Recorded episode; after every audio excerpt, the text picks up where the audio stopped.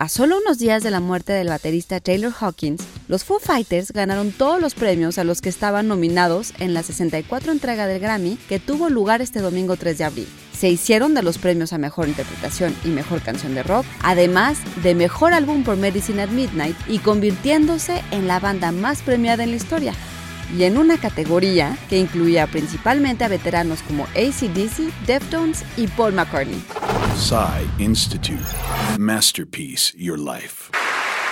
So, this was the moment in the show when I was supposed to be introducing the Foo Fighters.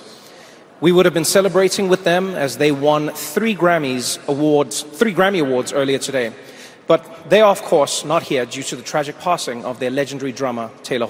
El Grammy es otorgado por la Academia Nacional de Artes y Ciencias de la Grabación de Estados Unidos para reconocer el logro sobresaliente en la industria de la música y es uno de los cuatro principales premios del entretenimiento, junto al Oscar y los premios Emmy y Tony a logros televisivos y teatrales, respectivamente. Su origen se remonta al año de 1958, cuando ejecutivos de la industria discográfica cayeron en cuenta de que muchas personalidades del medio no podían aspirar a una estrella en el Paseo de la Fama de Hollywood Boulevard. En un inicio se pensó en llamarlos Eddie, por Thomas Edison, inventor del fonógrafo, pero el nombre elegido en un concurso fue el de Grammy, un guiño al gramófono. Y sin embargo, la misma tecnología y factores como la piratería y hasta Instagram han llevado a la industria a una crisis sin precedentes. Un estudio publicado por The Atlantic revela que el mercado de la música nueva se está reduciendo. La música vieja representa el 70% del mercado en Estados Unidos y además el auge de streaming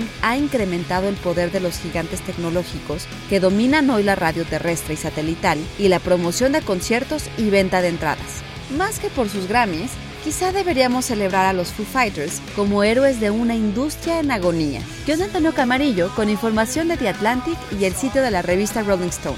Y grabando desde casa, Ana Goyenechea. Nos escuchamos en la próxima cápsula SAE.